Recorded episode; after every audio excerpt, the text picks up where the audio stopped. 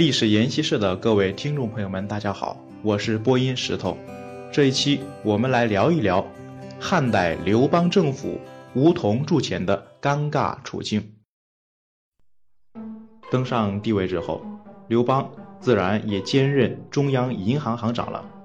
奋斗了半辈子，终于掌握了国家机器的铸币权，自个儿铸钱花的日子可算是到了。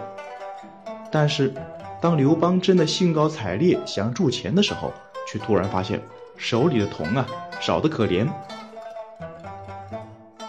汉时天下主要的产铜区域大都在当时吴王刘濞的封国内，即如今苏州一带。中央政府要用铜很有些困难，即便刘濞是刘邦的侄子，不计较这些，其他国未免也会担心汉朝要夺了他们的铜山。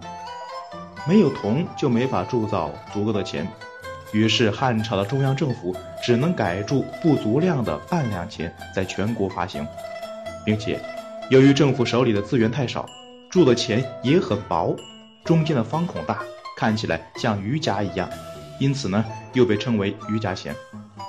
不过这在汉初倒未必是件坏事，汉初百废待兴，大钱的用处也不是太大。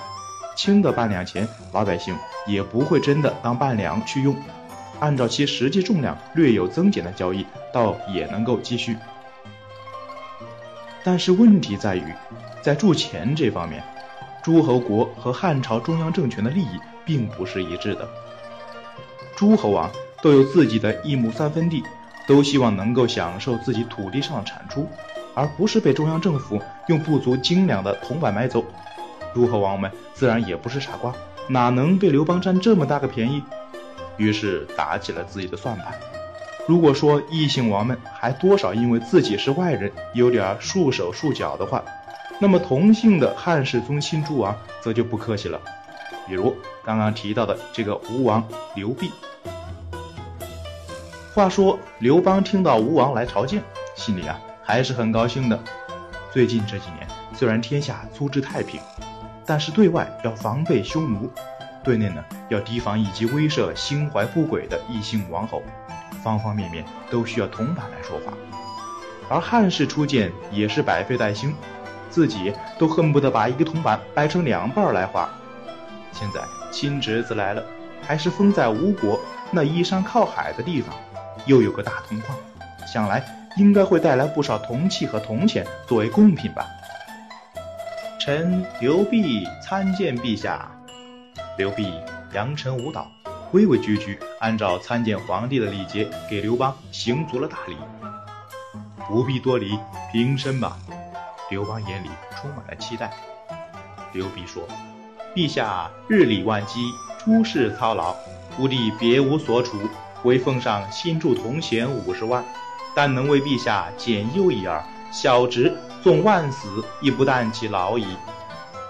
刘邦不仅心花怒放，心想到底还是血缘可靠啊，忙不迭的客气了几句，就把礼单接了下来。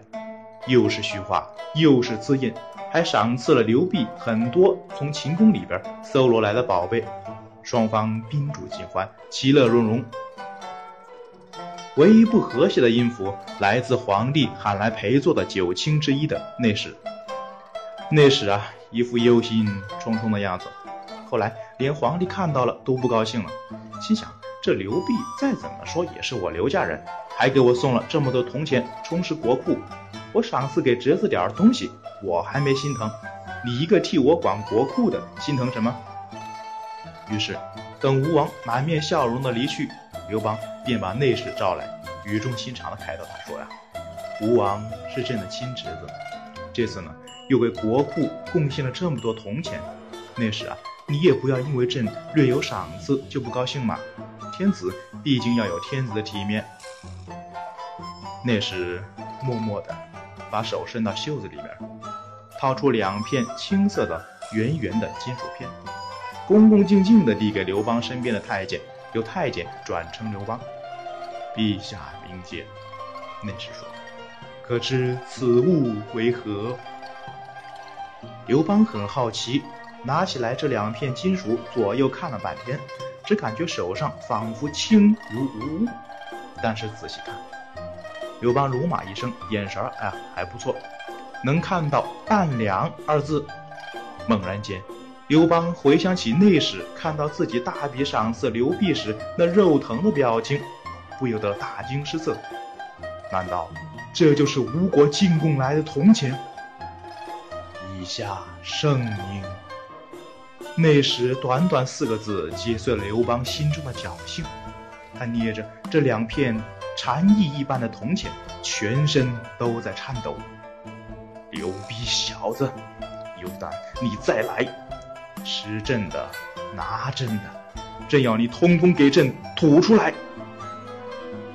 刘邦的报复迅速而猛烈，中央政府也开始充分发挥铜的延展性，铸造不足分量的铜钱，专门用来赏赐到长安打秋风的诸侯们。这么循环来循环去，汉朝中央政府和各地诸侯王之下的铁匠及铜匠都几乎参与到了这场比轻大赛中。半两钱到后来已经轻到了无法想象的地步。可考的目前出土最轻的半两钱，已经到了单片在普通天平上称不出重量的地步，两片合起来大约零点一克，但是仍然能看到半两的字样。由此可见呢，只要功夫深，铁杵也能磨成针。在两千多年前的汉朝，人们对铜的延展工艺已经能做到如此地步，可见利之所在，人心往之，确实从古至今都没有变。常言说，上有所好，下必甚焉。刘邦和诸侯王之间的比轻大赛进行得如火如荼。下面的老百姓虽没有这么高精尖的科技，但也是八仙过海，各显神通。当时的人呢，想了一个法子，从汉代到现代一直有人在用，那就是磨钱。具体的做法是，拿到比较新的铜钱之后呢，用硬物慢慢的沿着铜币边缘刮，刮下来的铜屑收集起来，融化了一浇铸，又是新的半两。可谓是无本生意。虽然政府后来也试图用各种防伪的标志，比如铜钱外面突出一圈做锅等等，但是老百姓们总可以找到应对的方案。直到近代取消了铜钱，改为采用高级印刷技术防伪的纸币，国钱这事儿才算是消停了。当然呢，尽管现代的纸币防伪技术高超，但是你有张良计，我有过墙梯。有新闻报道说呀，有人把一百元的人民币切成二十二条，然后用二十一条拼成一张新币，不仔细看还真看不出来。这样每两千一百元就可以拼出两千两百元，可谓与魔仙法异曲同工。莫非切钱的这些兄台就是读《汉书》读出来的灵感吗？